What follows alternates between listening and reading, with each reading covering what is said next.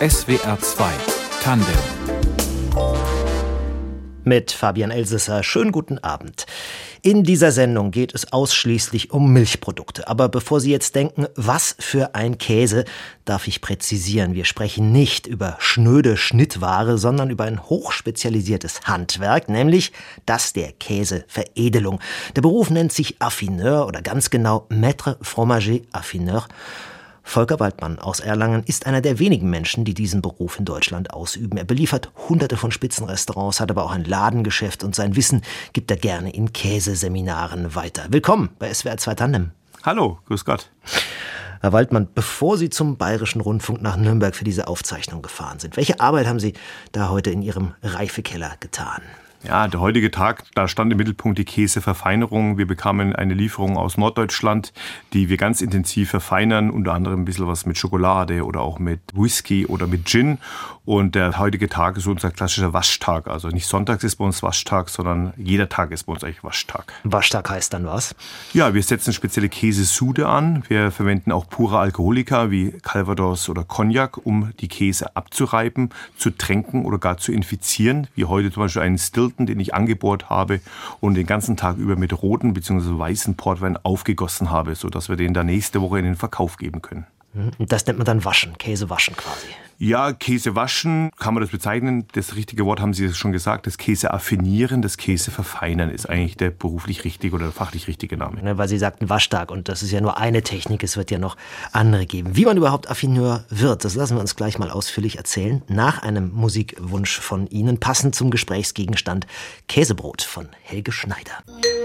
Käsebrot ist ein gutes Brot. Käsebrot ist ein gutes Brot. Käsebrot ist ein gutes Brot. Sexy, sexy Käsebrot. Sexy Käsebrot. Purer Sex wenn er meint. Unverkennbar, der Musikkomiker Helge Schneider. Vielleicht nicht ganz so bekannt, dieser Song vom Käsebrot. Volker Waldmann ist heute unser Gast in SWR 2 Tandem. Er ist Affineur, also Käseveredler aus Erlangen. Herr Waldmann, Sie haben sich dieses Lied gewünscht, weil es, wenn ich das richtig verstanden habe, Teil Ihres Geschäftsalltags ist. Beziehungsweise äh, damit haben Kunden es zu tun, die ihn anrufen. Ne? Korrekt, ja. Das ist so, wenn ich meine Küchenchefs versuche zu erreichen und in der Standard-Warteschleife immer kam, war das mir immer zu langweilig. Und als ich dann dieses Lied gehört habe, habe ich dann alles daran gesetzt, das bei mir in die Warteschleife auf meiner Leitungen zu setzen. Und wie reagieren die Kunden dann, wenn sie da anrufen? Ah, sehr unterschiedlich. Also man hebt manchmal ab, die Kunden lachen. Manche sind erbost, dass ich zu schnell ans Telefon gegangen bin, so dass ich jetzt schon in meinem internen System Nummern hinterlegt habe, bei denen ich länger läuten lassen sollte. Und ich habe sogar einen Kunden, ein Hotel in Wiesbaden, welcher von mir angerufen werden möchte. Ich darf aber maximal zweimal anklingeln, weil er möchte mich daraufhin zurückrufen. Und dann soll ich mindestens eine Minute den Song laufen lassen. Und dann habe ich ihn mal gefragt, was er dann macht. Die Minute sagt er auf Lautsprecher und dann würde die halbe Küche Käsebrot singen gehen. Das ist ja herrlich. Also, das klingt also schon mal so, als würden Sie sich nicht ganz so ernst nehmen und als wäre es Ihnen auch wichtig, dass alle, die mit Ihnen zu tun haben, ein bisschen Spaß haben, auch an der Arbeit. Absolut, wichtig. Ja. Aber Ihren Beruf, den nehmen Sie sicherlich sehr ernst. Der kommt ja aus Frankreich, da kann Esskultur und alles, was mit Lebensmitteln zu tun hat, ja eine sehr ernste Sache sein. Ne? Absolut. Also Essen ist, ich will mal fast sagen, also das Abendessen fast der Höhepunkt des Tages in Frankreich. Hm. Erzählen Sie mal, seit wann gibt es denn Affineure und wie ist dieser Beruf entstanden? Ja gut, Affineur. Unter einem Affineur bezeichnet man ja eigentlich jemanden, der einen Käse jung einkauft, in seinen Keller legt, um ihn dann dort auf den optimalen reiflichen und geschmacklichen Höhepunkt zu bekommen. Wann genau da der erste Affineur tatsächlich auf den Plan trat, das kann man glaube ich gar nicht mehr nachvollziehen, weil eigentlich ist heute vielleicht auch sogar jede Hausfrau, jeder Hausmann jemand, der dann, wenn er einen Käse jung kauft, den Kühlschrank legt und mal nach zwei Wochen rausholt und der Käse dann perfekt gereift ist, so ein kleiner Affineur. Also Affineur bedeutet nicht nur, dass man mit den Rohlingen, sage ich mal, noch was macht, da andere Geschmäcker beisetzt, beigibt, was sie ja auch machen, mhm. sondern es kann auch schlicht und ergreifend eine sachgemäße Lagerung sein. Absolut. Also wie ich unterscheide oder wie Affineur unterscheiden die Affinage eigentlich in drei Schritte. Das eine ist die ganz klassische trockene Verfeinerung, das kann das Liegen lassen und das Drehen und Wenden bedeuten.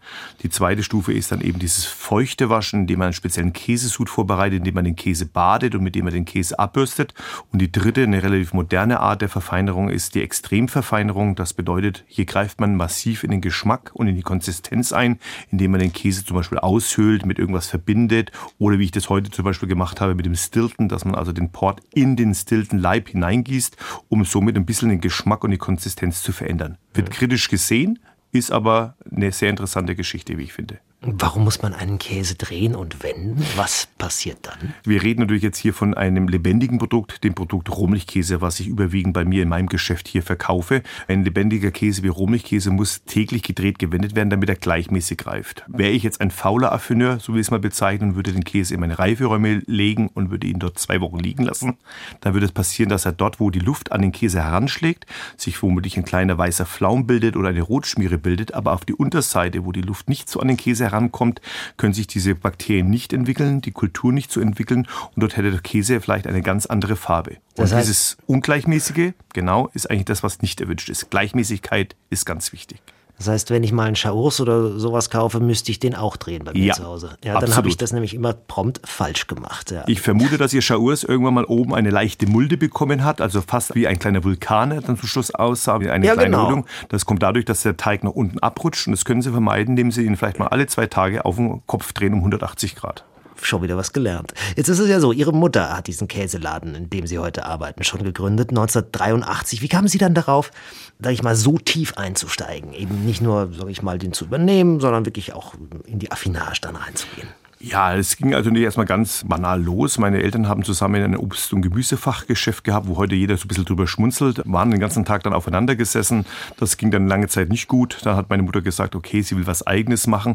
Ja, und wir wollten immer was machen, was sonst niemand anderes macht. Nichts anderes mache ich heute. Und dann kam mal die Idee, ein reines Käsegeschäft. 83 war natürlich eine Zeit des klassischen Käseigels. Das heißt, wenn man eine Einladung hatte, dann bestellte man beim Käsemann einen Käseigel und beim Metzger einen Mettigel. Und dieser Käse Käseigel war bestückt mit Gouda, Emmentaler oder mit Camembert, wie wir hier bei uns in Franken sagen. Das war eigentlich so ein bisschen die Käsekultur damals. Und meine Mutter war, ihr Anliegen war es halt, die Leute ein bisschen ja, mehr nach Frankreich zu bringen, eben schöne Brie, Ziegenkäse zu holen und startete eben 83 mit 160 Käsesorten, eine Sorte davon aus Ziegenmilch, aber alles waren industriell hergestellte, sogenannte pasteurisierte Käse, also sprich aus totgekochter Milch.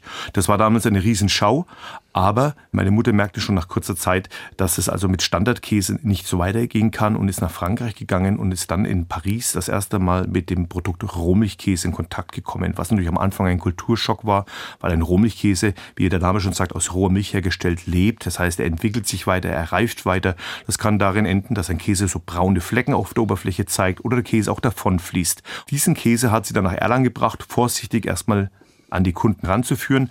Und die Erlanger haben das eigentlich gar nicht angenommen. Für die sah der Käse überreif aus und fast schon zu scharf. Und dann hatte meine Mutter die geniale Idee, die Kunden probieren zu lassen. Das machen wir bis zum heutigen Tage. Bei uns kann jeder Kunde, wenn er möchte, jeden Käse probieren im Laden.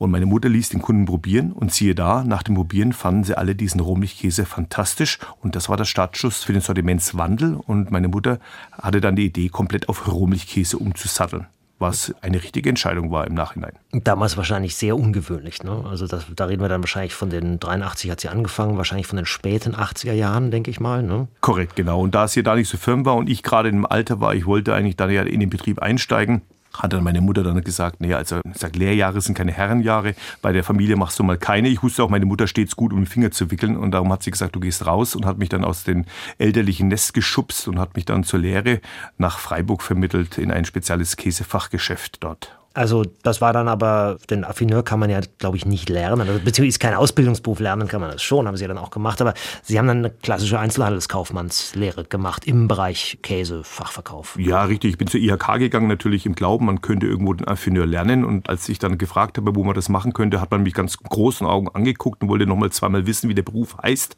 Also man konnte damit gar nichts anfangen. Und da hat man mich gefragt, ob ich nicht was Anständiges lernen möchte. Da habe ich gesagt, nee, ich möchte das machen.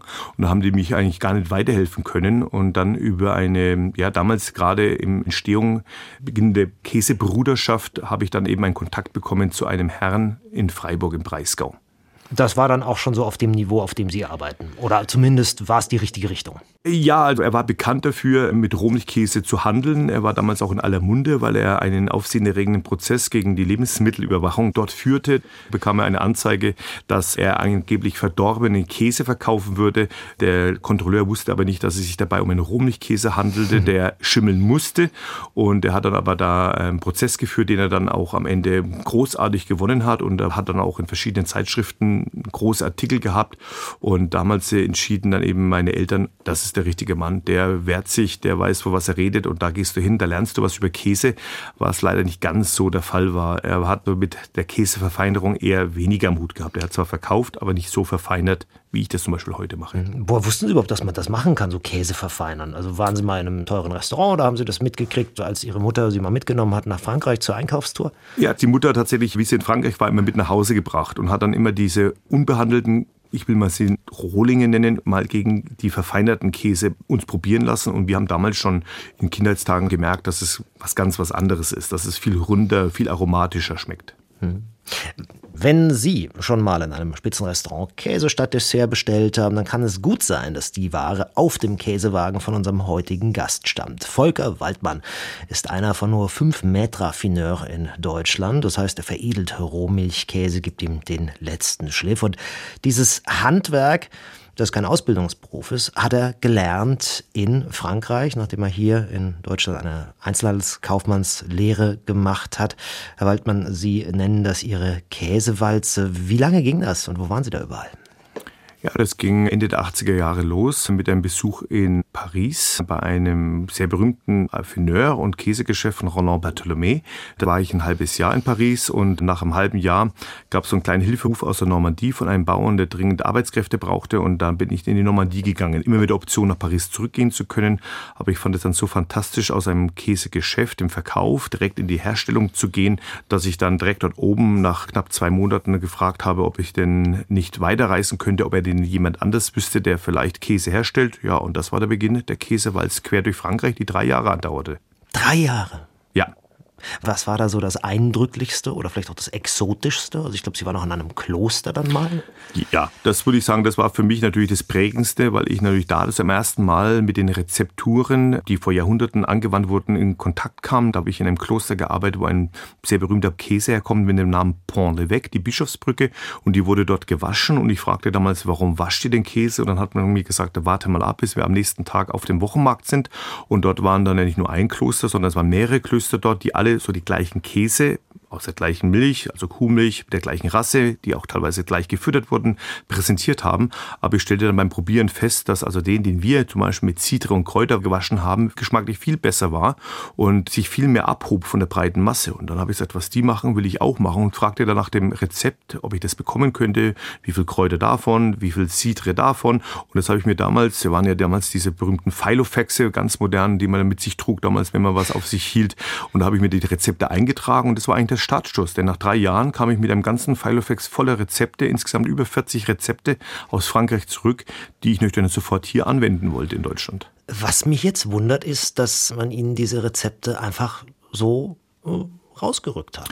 Das war überhaupt kein Problem. Im Gegenteil, man war da so richtig begeistert, dass es dort jemand gab, der sich dafür interessierte. Denn wie ich zum Beispiel mal in Périgord, in Périgueux, bei einer Ziegenfromagerie gearbeitet habe und dort auch mit der Familie im Haus leben durfte und auch miterleben durfte, wie wichtig das Abendessen für die Familie war, da saß dann das Oberhaupt, also der Großvater mit am Kopf des Tisches und der hat sich immer darüber aufgeregt, wie schnelllebig das, und das war ja schon Anfang der 90er sehr schnelllebig, wie schnelllebig das im Käse-Business geworden ist. Das heißt, einkaufen, verkaufen und so weiter und keine mehr Zeit für die Pflege hatte. Und da habe ich mich dann schon gemerkt, okay, ich muss mich vielleicht ein bisschen an die, in Anführungszeichen, Älteren wenden und habe ihn dann gefragt, so, was würde er denn machen?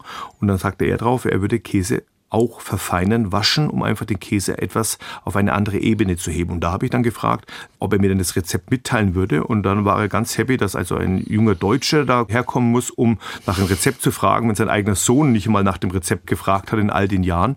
Ja, und so habe ich das halt immer in jeder Station angewandt. Die Frage, habt ihr früher hier Käse gewaschen? Und wenn ja, dürfte ich das Rezept bekommen? Und man hat mir das bereitwillig gegeben, weil es selbst in Frankreich kaum noch jemand macht. Wie viele Affineure gibt es noch? In Insgesamt weltweit, Ja. meinen Sie? Ja, also ich sag mal, unter Affineur kann man jetzt unterschiedliche Dinge verstehen. Also Affineure gibt es mit Sicherheit mehrere hundert. Aber wie ich schon einleitend sagte, ist ein Affineur ja schon derjenige, der den Käse jung kauft Und ihn umdreht. nur umdreht. Ja, also ich sag mal, die Art und Weise, wie ich sie jetzt betreibe mit meinem Team zusammen hier in Erlangen, will ich mal sagen, keine zwei Handvoll. Also gerade mal zehn weltweit, kann man Korrekt, sagen. ja. Nochmal kurz zurück, sprachen Sie denn vorher auch Französisch? Oder Äh, überhaupt extra, nicht. Sie haben es extra dafür gelernt dann? Ja, genau. Ja, Also ich kannte ja wirklich nur Fränkisch oder dann Badenserisch habe ich dann gekonnt, aber Französisch gar nicht, weil der Plan war ja eigentlich gar nicht nach Frankreich zu gehen, sondern der Plan war ja eigentlich nach meiner Lehre nach Erlangen zurückzugehen. Aber damals rief ja die Bundeswehr noch recht lange die Jugendlichen ein und äh, auf die Bundeswehr hatte ich eben gar keine Lust. Und darum war ich dann sehr erfreut, wie meine Familie dann mit ähm, Ulrich Wickert von den Tagesthemen dann Kontakt aufnahm und er mir dann diese Praktikumsstelle bei Roland Bartholomé in Frankreich vermittelte. Und daraufhin habe ich ja dann in einem Crashkurs, Abendkurs, ja, Französisch gelernt. Ach, das ist ja eine spannende Geschichte mit Uli Wickert. Ja, das setzt sich ja sehr für den Rohmilchkäse ein, denn was viele gar nicht mehr wissen, Anfang der 90er Jahre mit der EU stand ja die Diskussion, den Rohmilchkäse gar verbieten zu lassen, weil man in dem eine gewisse bakteriologische Gefahr sah. Und Ulrich Wickert war als ja natürlich Frankreich-Korrespondent mit seinem eigenen Affineur Roland Bartholomé natürlich alles andere daran interessiert, dann pasteurisierte deutsche Käse essen zu müssen und hat sich da eben sehr für den Rohmilchkäseerhalt eingesetzt und schrieb in einer Zeitschrift eben, dass es für ihn eine Freude wäre, wenn sich ein junger Deutscher finden ließe, der die Kunst der Käsepflege in Frankreich lernen möchte. Und mein Vater ohne meines Wissens schrieb ihn dann an, mit dem kleinen Käsepäckchen natürlich, und hat gesagt, no, da wüsste ich jemanden, nämlich mein Sohn. Und als ich dann den Brief zur Musterung und den Brief vom NDR vor mir liegen hatte und den Inhalt gelesen habe, war für mich klar, ich begehe Fahnenflucht und gehe nach Frankreich für drei Jahre. Hat sich ja dann auch gelohnt. Und die Menschen, die Sie da kennengelernt haben, sind das bis heute Lieferanten von Ihnen? Ja, also im größten Teil ja. Ich will mal sagen, zu 95 Prozent auf jeden Fall sind es noch Lieferanten, mit denen man auch regelmäßig spricht. Ich habe ja insgesamt 198 Lieferanten für unsere gesamten Käsesorten. Wir haben ja knapp 260 Käsesorten auf Lager und ich halte auch die Lieferantentreue sehr hoch bei mir im Betrieb, denn gerade in den Zeiten, in denen wir derzeit leben, ist es ganz, ganz wichtig, da kurze Wege zu haben. Sie haben von den alten Rezepten erzählt, von denen Sie zehren. Aber Sie denken sich auch neue aus, richtig? Ach ja, das kriege ich zu Hause immer zu hören von meiner Frau, die sagt, da bist du nicht bei mir, jetzt hast du mir jetzt überhaupt zugehört? Und dann hirn ich schon wieder vielleicht irgendwo beim Essen gehen, wieder mal über ein, ein, ein neues Rezept. So waren wir, habe ich mir einen großen Traum erfüllt, dass ich mal in Südafrika war, 2018 und da waren wir früh auf der Safari und da sahen wir links Antilopen und rechts Löwen, die vollgefuttert waren von der Nachtjagd und haben nichts gemacht. Und man bot mir einen sogenannten Makachaka Amarula an, also ein Gemischgetränk aus Kakaopulver, Kaffeelikör und Kaffee und es hat mir so gut geschmeckt. Und die Sonne ging auf und ich sah da die Wildtiere und ich habe dann angefangen mir zu überlegen, wie kriege ich denn diesen Makachaka Amarula in meinen Käse hinein? Und meine Frau wusste, dass das so der Anfang vom Ende war. Dort in Südafrika, weil sie sagt, okay, jetzt hirnt er schon beim Einsteigen in den Jeep, wie er das machen könnte. Und tatsächlich kam ich nach Hause mit einigen Flaschen Kaffeelikör unter dem Arm und wir testeten und was soll ich Ihnen sagen, wir haben allein in den ersten zwei Wochen, als wir diesen Käse kreiert haben, haben wir annähernd knappe 80 Kilo von dieser Käsesorte verkauft. Und der ist bis zum heutigen ein absoluter Klassiker bei mir im Geschäft, wo wir viel Spaß mit unseren Kunden haben Was, wegen des Namens. was haben Sie da für eine Basis genommen? Tatsächlich ist es ein deutscher Rohmilch-Blauschimmelkäse aus einer Bio-Käserei aus Norddeutschland, den wir halbieren, mit einem Drahtbogen aushöhlen, den Rest des Käses mit Kaffeelikör parfümieren, den Käseteig dünn mit Schokolade versetzen, etwas Kaffeelikör eingießen, das durchkneten, 24 Stunden ziehen lassen, am nächsten Tag den Käsebruch wieder in den Leib zurückfüllen, den Deckel verschließen und den ganzen Leib in eine Valrona Kaffeelikör Bottich tauchen, so dass der Käse eigentlich am Ende ausschaut fast wie eine Sachertorte. Und diese Kombination zwischen Kaffeelikör, Blauschimmelkäse, Schokolade kommt ganz hervorragend an. Aber es ist natürlich klar nicht äh, so mein Hauptkäse. Es ist halt durch ein kleiner Provokateur und ich provoziere manchmal auch beim Thema Käse ganz gerne und darum denke ich mir, passt es sehr gut auf viele klassische Käseauswahlen dazu. Sie hören SWR 2 Tandem. Mein Gast heute ist Volker Waldmann, einer von weltweit gerade mal zehn Käseveredlern, Meisteraffineuren. In seinem Geschäft in Erlangen hat er weit über 200 Sorten. Seine Mutter hat das Anfang der 80er Jahre gegründet, er hat was ganz Eigenes draus gemacht, ist nämlich dann erstmal einige Jahre in Frankreich in die Lehre gegangen von berühmten Affineuren. Herr Waldmann, Frankreich ist das schon so, sage ich mal, das Mutterland des Rohmilchkäses oder vielleicht so das Käseland Nummer eins? So kann man das sagen, ja. Und Gibt es aber trotzdem auch andere Käseländer, in denen Sie vielleicht auch schon waren, die auch interessante Sachen, ich meine, gut, England denkt man an den Stilton, den Sie ja auch im Sortiment haben, an den unseligen gelben Cheddar wahrscheinlich auch. Aber wie, wie, ist es, wie ist es in anderen Ländern?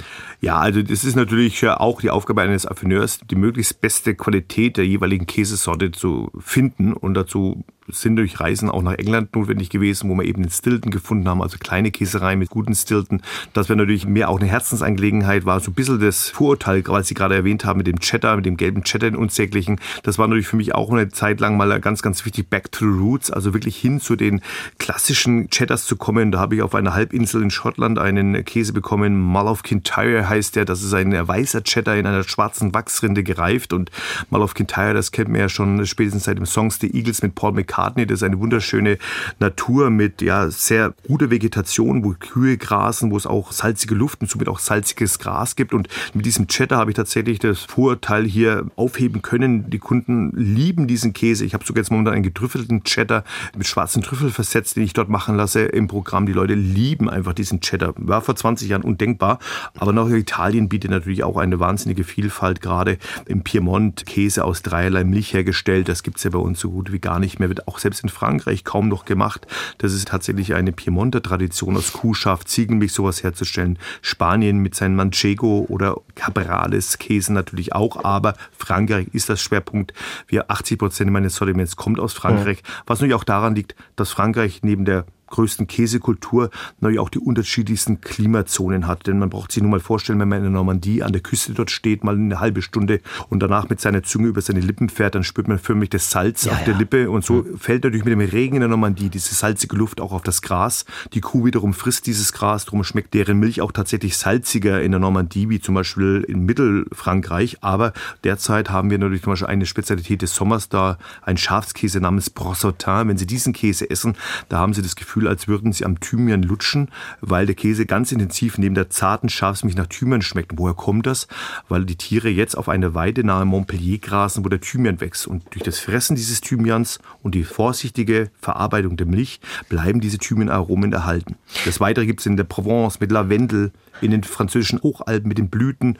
Und das sind alles jetzt drei, vier Klimazonen, die ich Ihnen gesagt habe, wo wir in Deutschland allerdings bei weitem nicht mithalten können. Ja. Wir haben in Deutschland gerade mal zwei, drei Klimazonen. Da ist Frankreich einfach uns weit voraus. Bin ich eigentlich ein Barbar, wenn ich einfach auch mal an, sage ich mal, drei Euro Emmentaler aus dem Supermarkt mitnehme, weil ich mir was aufs Brot legen muss? Na gut, danach wissen Sie wenigstens, wie gut mein Käse ist, wenn Sie ihn essen, wenn Sie dann sowas mal gegessen haben.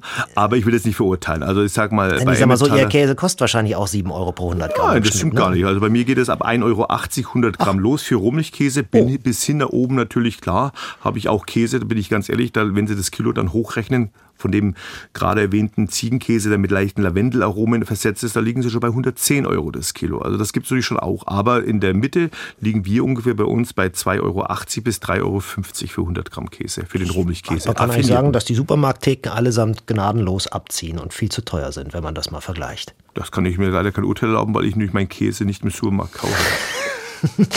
Was sind denn so die, die größten Irrtümer eigentlich noch in Bezug auf Käse? Also einen haben wir jetzt schon mal geklärt, Rohmilchkäse muss nicht astronomisch teuer sein. Das haben wir jetzt also schon mal geklärt.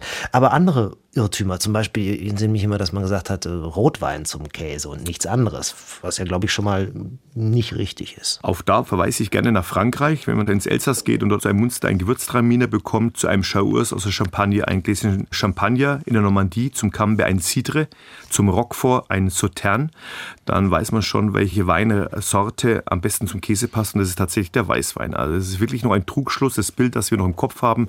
Der Franzose mit seiner Barettmütze, sein Baguette unterm Arm, sein Camembert Camembert hinten im Korb und der Flasche Rotwein. Das ist nicht so. Der Weißwein begleitet tatsächlich die meisten Käse besser wie manche Rotweine. Und wie sieht es mit Beigaben zum Käse aus? Also es gibt ja dann hin und wieder auch in Edelrestaurants dann doch mal ein paar Nüsse so oben drüber gehobelt oder vielleicht auch mal ein Feigensenf dazu. Also ich sage mal ganz ehrlich, eigentlich nur ein ungepflegter Käse braucht eine Beilage, wo man ein bisschen den einen oder anderen Fehler kaschieren möchte. Ich verkaufe zwar auch hausgemachte Chutneys, aber wenn mich jemand fragt, ob es ein Hotel, ein Restaurant oder auch Privatkunden bei uns im Laden sind, was ich davon halte, rate ich in der Regel davon ab, weil eigentlich durch die Beigabe gerade von Chutneys, wenn sie noch ein bisschen scharf sind, oder aber auch selbst von Trauben, wenn die einen Traubenkern haben, denn jeder weiß, wenn man auf einen Traubenkern beißt, was man dann im Mund verspürt, einen gewissen Bitterstoff, all das verfälscht natürlich den Geschmack und auch meine Arbeit. Darum empfehle ich eigentlich meine Käse pur mit einem guten Brot, einem guten Wein und eben lieben Freunden einfach so zu genießen. Was finden Sie eigentlich so spannend an diesem Lebensmittel? Ich meine, Sie sind damit aufgewachsen, klar, die Mutter hatte einen Käseladen, aber Ihre Faszination, ja, die durchdringt Sie ja komplett, habe ich den Eindruck. Ne? Ja, gut, das ist fast wie eine Sucht. Ja, die Sucht einfach immer weiter, immer weiter. Wirklich immer sowohl den Service wie auch die Qualität. Also wirklich die Leute. Also meine Mutter hat das mal schön gesagt. Meine Mutter hat bei der Eröffnung 1983 gesagt, dass ihr großer Traum es wäre, wenn die Leute Käse hören an Waldmann denken. Das war also immer stets meine Motivation. Und ich habe immer dann gesagt, okay, ich will wirklich tatsächlich so gut werden. Und auch in meiner Lehre in Freiburg, wo ich keine leichte Zeit hatte, habe ich mir geschworen, Du musst so gut werden, dass also wirklich die Leute, wenn sie eben Käse hören, dass sie an dich denken und dass sie dich kontaktieren. Und wir sind auch dank meines Teams auf einem ganz guten Wege, will ich mal sagen. Also wir haben wirklich viele Kunden, egal ob die auf Kreuzfahrtschiffen sind und dort unseren Käse essen, irgendwo in fernen Ländern oder wenn sie irgendwo einen Tauchurlaub machen, da plötzlich auf Waldmann-Käse stoßen, sind sie immer ganz happy, wenn sie dort berichten können, dass sie mich kennen und dass sie bei uns Kunde im Laden sind. Da ist aber auch ein gewisser ökologischer Fußabdruck damit verbunden, ne? mit dieser ganzen Lieferei weltweit und so weiter und so weiter. Machen Sie sich da manchmal Gedanken drüber? Auf jeden Fall. Also das ist eine ganz, ganz wichtige Geschichte für uns und deswegen machen wir zum Beispiel auch oder versuchen wir auch hier noch im Umkreis von dem Standort hier in Erlangen auch wirklich noch die Kunden persönlich auch noch anzufahren, also nicht mit großen Speditionen hin und her zu schicken. Wir versuchen auch wirklich auch, was Verpackungsmaterialien angeht, wirklich auch darauf zu achten, dass also leicht zu recyceln die Geschichten sind. Wir haben jetzt bei der großen Hitze viel mit ISO-Material geschickt, was wir auch wieder abholen bei den Kunden. Wir versuchen das schon möglichst gering zu halten. Aber es ist halt so, wenn die Nachfrage halt nun mal da ist, aus Dubai oder auch von Werner her, ich sag mal, selbst dahin fahren können wir nicht. Also das müssen wir leider mit dem Flugzeug schicken, das ist anders nicht möglich. Wir lassen uns jetzt erstmal einen Toast Hawaii servieren von der Musikerin Käthe. Was uns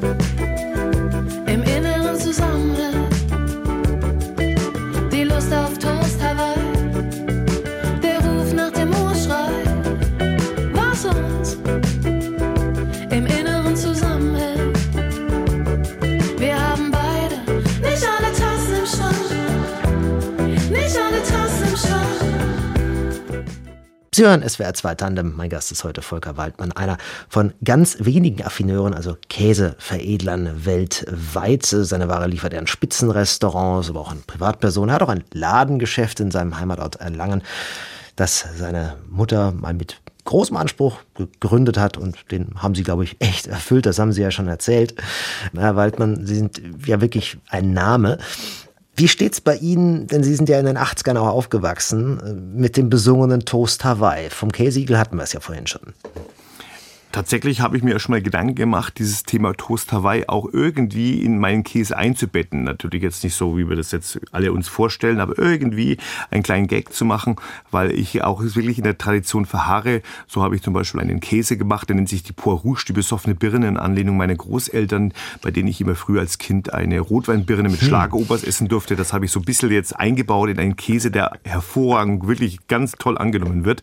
Das ist noch nicht abgeschlossen, das Thema Toast Hawaii. Tatsächlich hm, kann es mal passieren, dass es irgendwann mal eine Neuinterpretation von Toaster Wei à la Waldmann kommt. Also so ein bisschen ironische Brechung ist auch möglich in Ihrem Beruf. Absolut, ganz, ganz wichtig, weil ich finde, das gehört ja dazu und das haben wir gerade auch mit dem vorhin erwähnten Makachaka Amarula erlebt, dass er, wenn die Gäste im Restaurant, wenn ich auch mal am Nebentisch sitze und sie nicht wissen, dass ich der Lieferant für den Käse im Restaurant bin und dann die Reaktion der Menschen und auch bei mir im Laden, wenn man nur den Namen in den Mund nimmt, dann kommt einfach automatisch ein Schmunzeln und auch eine gewisse Neugierde, die ich natürlich auch dadurch provoziere dann natürlich zutage. Jetzt haben Sie vorhin erzählt, dass Ihre Mutter wirklich den Traum hatte, dass man Käse und Waldmann quasi zusammendenkt, also Ihren Familiennamen. Aber mal abgesehen davon, was, was wollten Sie oder wollen Sie immer noch erreichen mit Ihrem Beruf? Auch, sag ich mal, was die Menschen angeht, die Leute, die essen, also uns Konsumenten. Was wollen Sie da erreichen? Ich denke mal, gerade in den letzten vergangenen zwei Jahren ist ja, was das Nachhaltigkeit angeht oder auch wirklich, was es angeht, kleine Betriebe zu unterstützen, ob es jetzt der Gemüse- oder Obstbauer ist, plötzlich die Marktplätze aus allen Nähten platzen in der Corona-Zeit. So möchte ich natürlich auch weiterhin versuchen, das Produkt Rohmilchkäse, wie das auch schon Ulrich Wickert vor ja, 30 Jahren gesagt hat, wirklich am Leben zu erhalten. Denn in dieser schnelllebigen Zeit und immer Geiz ist geil Mentalität droht uns halt wirklich Gefahr, dass wir dann irgendwann irgendwann mal nur noch industriell hergestellten Käse, vielleicht auch manchmal gar nicht mehr aus Milch oder auch aus richtig reiner Kuhmilch uns zuführen und diese kleinen Bauern weiterhin ihre Käse herstellen können. Das ist ganz, ganz wichtig. Also es geht Ihnen auch um Tradition, aber es geht auch um, um Entschleunigung auch. Also auch, dass wir lernen, wie das ein Lebensmittel ja nicht nur was kosten darf, sondern auch was wert ist. Ja, Käse ist Tradition und ich glaube, wenn Sie heute sich mit einer Käseplatte und einer Flasche Wein mit Freunden am Abend zusammensetzen, das bedeutet doch Entschleunigung. Genau das, was Sie gerade gesagt haben. Ja, diese zwei Komponenten, Tradition und Entschleunigung, ganz, ganz wichtig in unserer heutigen Zeit, der Fastfood-Zeit und einfach das, das Hineinpressens von irgendwelchen Lebensmitteln, ohne zu wissen, was man da eigentlich isst. Wie steht es denn um die Zukunft Ihres Berufs? Wo es ja ohnehin, also gut, Sie sagten weltweit vielleicht Affineure weitergefasst, vielleicht ein paar hundert, aber so wie Sie es machen, vielleicht zehn. Also wie sieht es da aus? Also ich sage mal, ich habe natürlich große Hoffnung, dass ich jemanden finde, der mein Geschäft weitermacht, so wie ich das mache. Ob das jetzt mir gelingt, weiß ich nicht. Meine Frau und wir haben keine Kinder. Also im Moment, sage ich mal, ist da von unserer Seite her kein Nachwuchs geplant. Es sieht ja nicht so gut aus, weil man muss auch ganz klar sagen, gerade auch wenn man Hotellerie, Gastronomie weltweit zusammenarbeitet, also einen Acht-Stunden-Tag haben wir nicht. Wir sind sieben Tage die Woche im Geschäft und an manchen Tagen durchaus auch mal bis zu 20 Stunden. Das muss man natürlich auch wollen und können, aber es ist halt ein pflegeintensives Produkt, was man einfach jetzt nicht in den Kühlhaus steckt und Tür zumacht und dann sagt, okay, nach mir die Sintflut. Jeden Tag muss man den Käse in die Hand nehmen, jeden Tag muss der Käse gedreht, gewendet werden, jeden Tag muss der Käse auf genügend Luftfeuchtigkeit kontrolliert werden. Es ist wie ein kleines Baby. Das ist schon ein bisschen gaga, oder? Ja, fragen Sie mal meine Frau, ob das Gaga ist. Also bei uns geht es sogar schon so weit, dass wir sogar schon eine handyfreie Zeit vereinbart haben, vielleicht mal zwei Stunden am Tag. Aber es kann tatsächlich schon sein, dass wenn ich mal nachts kurz austreten muss, ich da durchaus auch E-Mails beantworte, während ich auf der Toilette sitze und am nächsten Tag dann ganz schockierte Kunden-E-Mails drin habe, die mich fragen, ob ich noch alle Tassen im Schrank hätte, nachts um drei Uhr ihnen auf irgendwelche Anfragen zu antworten. Aber das bin dann nun mal ich. Das ist so meine Art und äh, ja, diesen Service ja, macht mich vielleicht auch stark oder deswegen haben wir auch so einen großen Kundenzulauf. Was ist eigentlich so in, in Ihren Käseseminaren, die Sie auch geben? Was ist Ihnen da so das Wichtigste oder was wird am häufigsten gefragt? Ja, also erst einmal das Verständnis für meinen Beruf, für das Produkt auch, den Leuten auch mal vor Augen zu führen, was der Unterschied zwischen industriell hergestellten und Rohmilchkäsen ist. Dazu gibt es auch direkte Verkostungen. Die Gäste essen bei mir 17, 18 Käse an dem Abend, gutes halbes Kilo, in fast fünf Stunden Vortrag von mir, ganz locker, ganz entspannt, aber die Leute sollen rausgehen und sollen einfach sagen, es ist nicht alles Käse, was Käse ist. Und die meistgestellte Frage ist natürlich auch in Deutschland allgemein, was ist mit der Rinde? Esse ich die nun mit oder bin ich ein Gourmand, wenn ich sie mitesse oder soll ich sie wegschneiden? Und ich sage mal, ich komme hier aus Franken und wir Franken sind ein bisschen den Schwaben ähnlich. Wir sagen immer, was wir bezahlt haben, das essen wir auch. Aber auch da verweise ich immer auf Frankreich und sage, die meisten der Käse sollten ohne Rinde gegessen werden, außer mit Kräutern vielleicht oder der mit Schokolade, denn die Rinde verfälscht den eigentlichen Geschmack des Käses. Es mag den einen oder anderen jetzt vielleicht schocken, aber weil jeder soll es mal probieren. Einmal ein Stückchen ohne Rinde und mit Rinde. Die meisten werden mir, glaube ich, recht geben, wenn sie sagen, er schmeckt sauberer, reiner, nicht so stallig oder nicht so muffig. Also auch mal was wegschneiden, auch wenn es Geld gekostet hat. Ganz genau. Herr Waldmann, ich wünsche Ihnen noch viel Freude im Beruf äh, und hoffe, dass Sie nicht so oft nochmal 20 Stunden äh, Tage haben. Na, schauen wir mal, ob wir das heute vielleicht doch schaffen. Vor allem weiterhin viel Genuss und äh, danke, dass Sie Zeit für uns hatten. Ich danke Ihnen vielmals für die Zeit. Das war SWR 2 Tandem. Die Redaktion hatte Martina Kögel, Musikauswahl Moritz Schelius, in der Technik Matthias Wunderlich in Baden-Baden und Brigitte Xenger in Nürnberg. Ich bin Fabian Elsesser und wünsche noch einen schönen Abend.